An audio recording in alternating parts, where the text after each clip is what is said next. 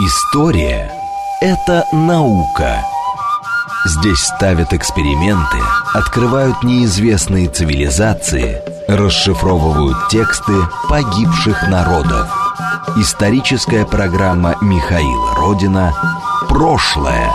Еще вчера мы этого не знали – еще раз добрый день, это программа «Прошлое», меня зовут Михаил Родин, а мы продолжаем рассказывать о самых интересных раскопках, которые проводились на территории нашей страны в 2019 году. И сейчас в гостях у нас заведующий отделом средневековой археологии Института археологии Российской Академии Наук, кандидат исторических наук Владимир Юрьевич Коваль. Добрый день. С вами мы поговорим про раскопки в Кремле, которые проводились, и удивительным образом они смыкаются с предыдущей нашей темой, с наполеоновскими временами, поскольку копаем мы сверху вниз, то, а, насколько я понимаю, интересные а, получили мы данные о новые, о пребывании наполеоновских войск а, у нас здесь в Кремле. Расскажите про это, что там удалось найти. Ну, прежде чем говорить о том, что на, э, мы нашли, я э, хотел бы два слова объяснить, э, пояснить по поводу самих этих вот раскопок и э, вот этого наполеоновского материала. Э, дело в том, что, ну, ни для кого не секрет, что вся Москва сгорела в 1812 году, и, конечно же, следы этого пожара следовало бы ожидать в самых разных местах Москвы. Тем не менее, если вы спросите археологов, а знаете ли вы о таких местах э, в Москве, где следы этого пожара обнаружатся, были обнаружены, оказывается, что, э, в общем, назвать-то особо и нечего. Угу.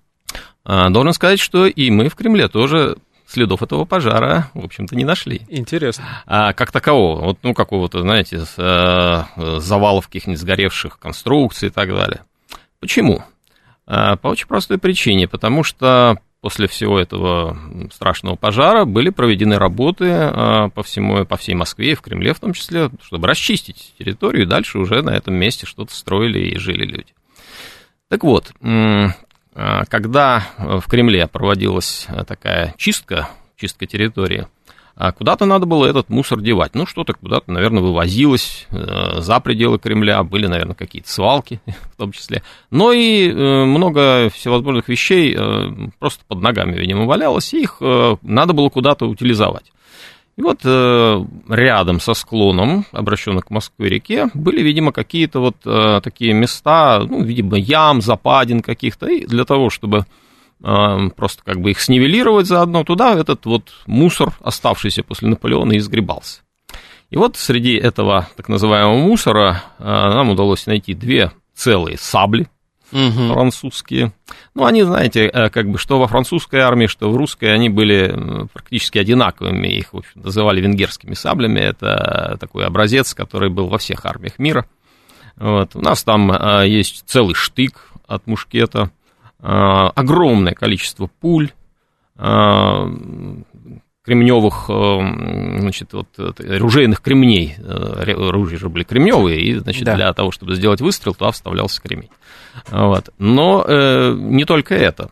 Например, найдены обрывки французской ткани, очень дорогой, ткани от камзола, то есть вот кто-то из французских офицеров, возможно, а, носил этот камзол, потом значит, при отступлении из Москвы он был выброшен, может быть, пришел в негодность, бог его знает, как это могло случиться, но вот куски этого камзола тоже у нас найдены.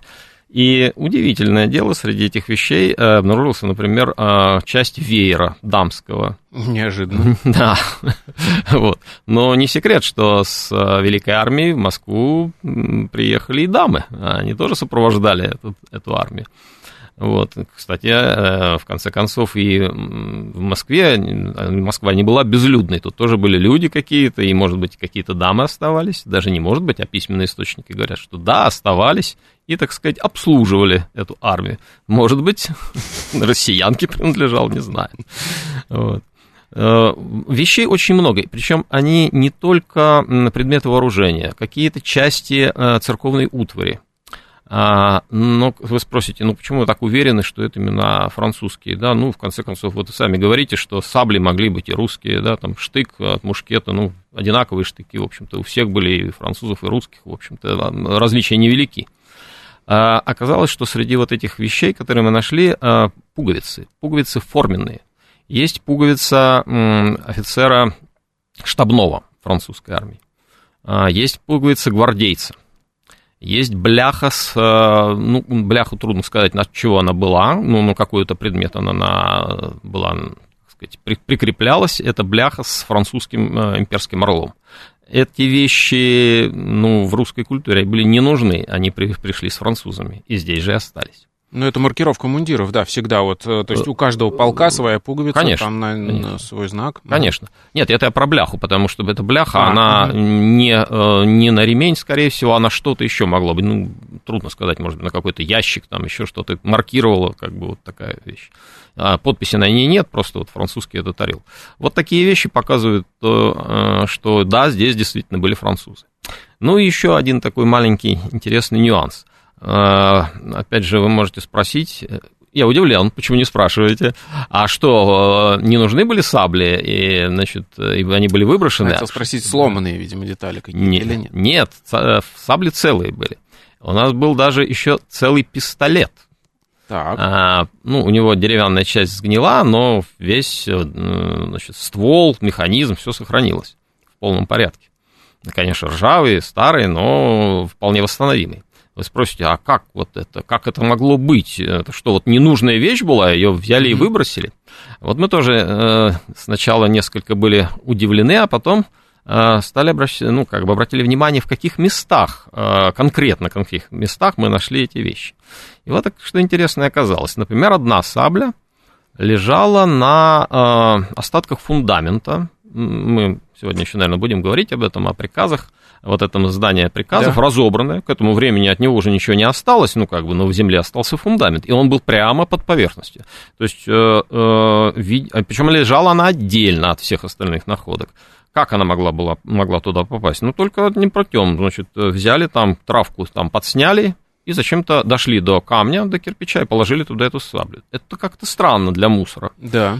Пистолет. Пистолет был найден в таком очень укромном местечке, э, выступ стены, а, ну, несколько камней, и там как бы такая нишка образовалась под ним. И вот там аккуратненько лежал этот пистолет. Тоже не похоже на мусор. Э, Я сейчас выскажу, конечно, э, догадку, я не могу ее полностью доказать, стопроцентно, потому что не присутствовал, я немножко моложе, в 812 году еще не жил.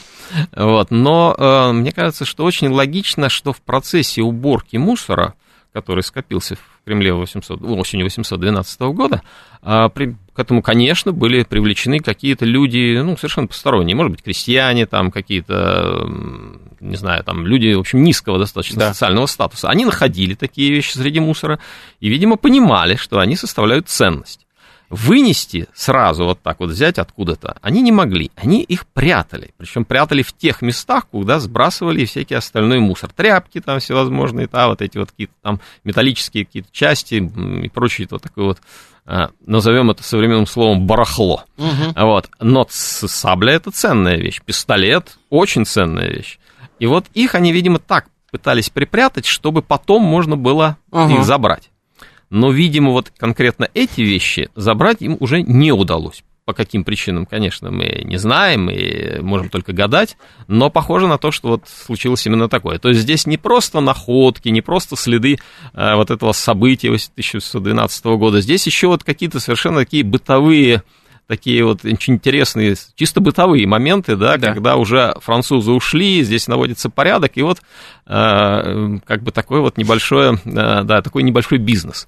О том, что э, после ухода французов, том числе и после ухода французов, здесь э, по, по всей территории Москвы, в общем-то, грабеж-то общем, продолжался. Это записано в источниках, что окрестные крестьяне приезжали в Москву, и просто то, что еще осталось, что можно было унести, просто увозили и грабили. Вот, разбирали здания, там находили какие-то вещи. Вот, как ни странно, французы не выпили весь э, запас вина, который был в Москве, и оно тоже оставалось. Вот, и его тоже пытались оттуда украсть. В общем, археология нам дает такие забавные социальные картинки еще и после э, наполеоновских Да, да, войн уже скажем так, как наводили здесь порядок. Хорошо, идем дальше, вглубь уходим, что называется. И вот вы уже упомянули здание приказов, которое было найдено. Что это за здание, когда оно существовало, и что мы теперь про него знаем? Э, Ну, а в этом здании, в общем-то, было прекрасно известно и до наших раскопок. Существуют планы, э, начертанные уже в XVIII веке, когда это здание существовало. Существуют его зарисовки, гравюры, на которых оно видно прекрасно, как оно, как, какой имело внешний вид. То есть мы и без всякой археологии знаем много об, этом, об этой постройке. Э, знаем мы из этих самых письменных источников, что э, начали строить это здание в 1675 году. Алексей Михайлович, тишайший царь московский и всея Руси, э, начал эту постройку, причем она сменила более раннюю тоже каменную постройку, тоже тех же приказов, но уже обветшавших. Об этом я чуть позже скажу. Значит, но вот это вот в 1675 году такая постройка была начата. А, это было очень большое здание, протяженностью более 150 метров, которое начиналось от Архангельского собора и тянулось вдоль склона, обращенного к Москве реке, на, почти до Спасской башни. Сейчас в этом месте находится так называемый Большой Кремлевский сквер, засаженный деревьями, там гуляют люди, прогуливаются, а вот когда-то, да, на этом месте стояло это здание. А, так вот, Алексей Михайлович его начал строить, а, продолжил его сын э, Федор, который не успел достроить, умер, а дальше уже, так сказать, закончено оно было уже при Иване и Петре, угу. вот, и царевне Софье а, окончательно. А, вот мы знаем, когда оно было построено, знаем, какая была планировка, какие там были а, перегородки комнаты на первом и втором этаже. А, но на этом, собственно, все наши знания и заканчиваются. Мы, например, знаем, что там были печи, да, дом, каменный дом, тем более в Кремле, в центре Москвы, не мог без печей находиться. Там было просто невозможно жить и находиться, потому что было бы холодно зимой. Но какие были печи? Что за печи? Об этом, в общем, э, фактически очень мало каких-то известий. Есть описание, э, что они были, упомянуты даже какого примерно размера, но внешний вид, конечно, мы о них ничего не знали. Э, опять же, планировку, которые мы, планы, которые сохранились, они показывают только, ну, как бы направление основных стен. Какая, какие были э, нижняя часть э, вот этой постройки, особенно подземная часть, были ли, например, погреба. Об этом никаких сведений нет. Э, на планах никаких погребов не показано. Ну, нет, не было надобности такие планы, видимо, составлять, а может быть, они просто не дошли до нашего времени. Так вот, о нижней части мы не знаем ничего, не знали. Э, и больше того, э, мы знали примерно, где находится эта постройка, но э, конкретно, вот в каком конкретном месте, как ее привязать к современной вот, ситуации городской. И только после того, как мы начали свои раскопки и обнаружили стену на, в общем, очень небольшой части этого здания, я уже говорил, она огромная, там, да. больше 100 метров, а у нас на, 20, на 25 метрах мы только выявили протяженность ее. Вот. Но это, как бы, конечно, небольшой участок этого. И даже не на всю ширину этого здания. А ширина составляла около 20 метров. А, но э, зато мы точно теперь знаем, где оно располагалось, и можем привязать то место, которое мы нашли, к планам. И теперь мы абсолютно точно можем показать и э, вывести, можно сказать, да, на современную как это говорят, геоподоснову, поверхность, э, где же это здание проходило, где оно конкретно стены находились, и э, если такая задача когда-нибудь возникнет, можно будет раскрыть любую его часть, сохранившуюся, конечно. Угу. К сожалению, не все оно сохранилось, это мы тоже прекрасно знаем, вот, но э, какая-то значительная часть, около половины этого здания, она сохранилась полностью. А там рас, э, располагались приказы, то есть, ну, по-современному говоря, министерство э, того времени. Что-то мы теперь знаем благодаря этому планировке этого здания, о функционировании этих приказов, то есть, как там жизнь была устроена? Ну, вот, работа. да, я вас понял, да, это очень интересный вопрос, который нас интересовал тоже с самого начала. А, мы именно этого э, хотели достичь. Оказалось, это не так просто, к сожалению. Дело в том, что э, вот на том участке, который мы исследовали, практически не было погребов, было только одно заглубленное помещение, э, а верхняя часть была разобрана. Мы прекрасно теперь знаем, как, как это здание располагалось на местности, но э, от самого э, вот этого интерьера сохранилось uh-huh. очень мало. Да, мы нашли, например, обломки изразцов от печей. Это то, такие покрытые глазурью цветной плитки, которыми эти печи обкладывались и служили для красоты. Ну, в общем, сейчас тоже вы можете видеть, наверное, в многих местах печи, обложенные разными плитками, но они, как правило, вот сохранились в печи 19-го, начала 20 века, это обычно белый кафель просто. А, или какой-то цветной. А тогда это были с э, изображениями животных, цветов, там, ваз и так далее. Ну, в общем, очень такая разнообразный э, декор этих был, э, этих плиток. Вот, это мы знаем. Ну, что-то, новые данные об этом появились, мы тебе можем сказать, что вот тут были какие тут примерно печи стояли но вот о том, как жили непосредственно, как вот люди, что они делали, чем они пользовались в этой работе. Вот, к сожалению, здесь немного нам удалось добыть, но кое-что все-таки удалось. Э, ну, уже э, в передачах, э, телепередачах, когда к нам на раскоп приходили журналисты, мы уже показывали, например, целую чернильницу, а это основной предмет труда канцелярских работников.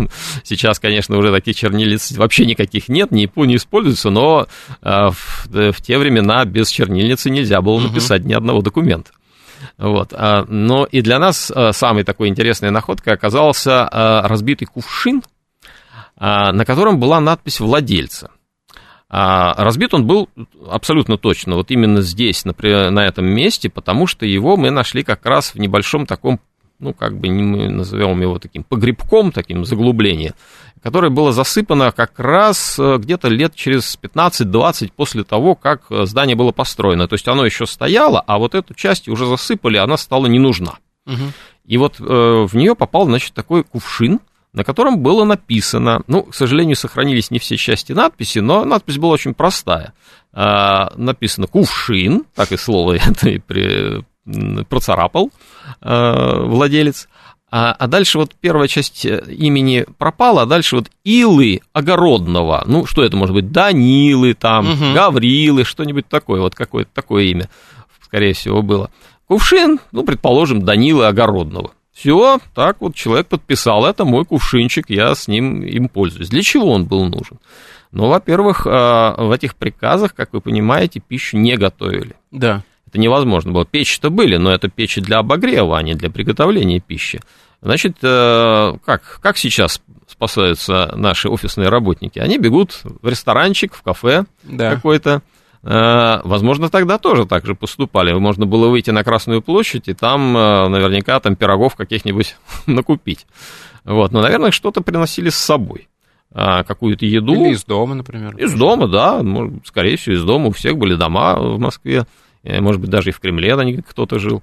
Вот, приносили эту пищу с собой, и, значит, здесь э, ее ну, в, в обеденный перерыв, значит, употребляли.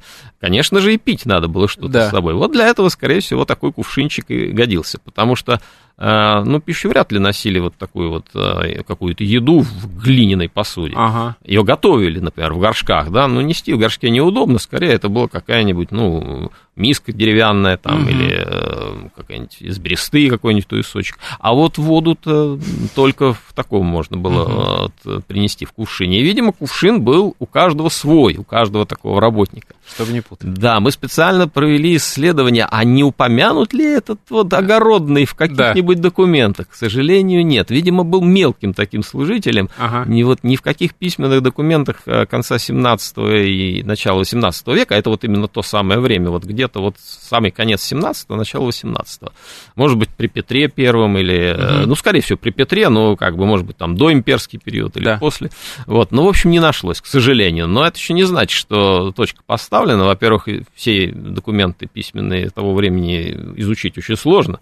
Вот, это мы как бы наиболее доступные посмотрели. Может быть, он еще и объявится, этот некий Данила Гаврила Огородный, и мы узнаем что-нибудь о нем нового. Отличные детали, потому что вот у меня есть кружка, mm-hmm. которая у меня здесь хранится в редакции, я ее при, при, храню там на кухне, и вот во время эфира прихожу, ей пользуюсь. Это моя кружка. Точно так же такой же вот деталь бытовой жизни этих министерств, э, приказов точнее, мы э, увидели.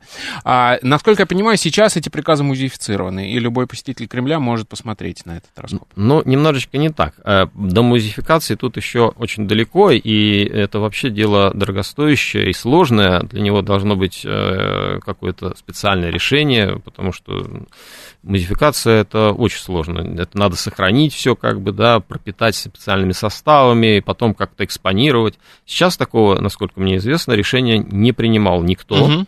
А сейчас принято решение о том, что мы э, продолжаем исследовать тот участок, на котором вот э, в прошлом году начали работать. Дело в том, что э, мы ведь не раскопали все, да, мы исследовали вот эти слои 1812 года, обнаружили вот этот вот фундамент приказов 17 века. Больше того, мы нашли и исследовали слои, которые принадлежат более ранним приказам 16 века, которые при Иване Грозном еще существовали. Но а само здание вот этих ранних приказов мы пока нигде не обнаружили. И, скорее всего, на том участке, на котором мы вот сейчас копали, его и не было.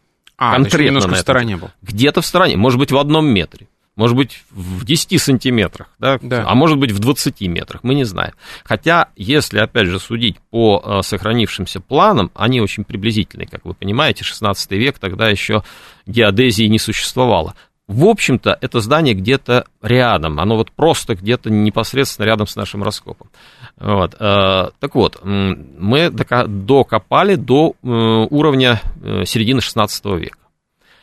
И там еще остался неисследованный культурный слой. А что там в 16 веке в этом месте было? А, ну, вот то, что э, приказы были построены, предыдущее здание, более раннее здание, каменное, было построено в 1591 году. А, но до этого здесь находились деревянные а, здания тех же приказов, избы, как их называли, дьячьи избы, поскольку дьяки сидели да. в этих приказах и исполняли там вот эту министерскую работу. А, вот эти избы тоже мы надеемся, может быть, удастся найти. Кроме того, до того, как здесь были построены эти приказы, в 15-14 веке и более раннее время, да, здесь наверняка была какая-то жилая застройка. А, известно, что примерно в этом месте, неподалеку от а, Архангельского собора, находился двор знаменитого князя Владимира Андреевича Храброго, сподвижника Дмитрия Донского, героя Куликовской битвы. А, где-то вот он тут как бы мог находиться тоже неподалеку удастся, не удастся это найти, это пока что загадка, но вот э, мы готовимся, и как только наступит лето, когда, наконец, вот эта странная погода закончится, вот, ну, скорее всего, вот по обычаю московскому, это где-то в мае месяце, мы надеемся приступить к этому. С этого момента, наверное, как я полагаю, э, будут доступны осмотр этих, этих раскопок, и можно будет уже, так сказать, посетителям на них, как и в прошлом году, полюбоваться. Вот. Конечно, там нужна еще достаточно серьезная подготовительная работа, поскольку, ну, как бы у нас э, раскоп будет расширяться. Э, есть уже поручение президента о расширении раскопа, и это как бы потребует какого-то времени. Поэтому вот, может быть, сразу там, например, э, прям вот там, не знаю, ну, не первого там, конечно, да, понятные праздники, опять же, там, не 10-12 мая, но, может быть, в конце мая, начале июня, я уверен, что уже можно будет полюбоваться mm-hmm. на нашу работу. Но в этом сезоне вы что планируете? А, у вас же что-то уже начало появляться деревянное, да? Как, да что да. это за... Что это может быть? А, ну вот э, то, что мы нашли, фрагменты некоторых деревянных построек, сгоревших, кстати говоря, это могут быть либо как раз остатки вот этих вот дьячьих изб 16 века, либо а, каких-то, ну, не знаю, усадебных построек. Вот это мы пока еще, мы их только а, первые обнаружили, и пока полной ясности в этом нет. Я думаю, а, просто об этом рано говорить, но где-нибудь к июню, к июлю, я думаю, ответы уже будут. Приходите, расскажите. Да. А хорошо, а если говорить о докопать до материка, там а, максимально какой э, древности мы достигнем? Э, ну, достигнем как минимум раннего железного века. Э, уже известно по работам наших предшественников, э, а Кремль изучается уже, слава тебе Господи, гораздо больше 50 лет археологами, известно, что неподалеку, а э, как раз на месте Архангельского собора, он от нас где-то в метрах в 50, там находилось городище раннего железного века, так называемой дьяковской культуры. Это первое тысячелетие до нашей эры.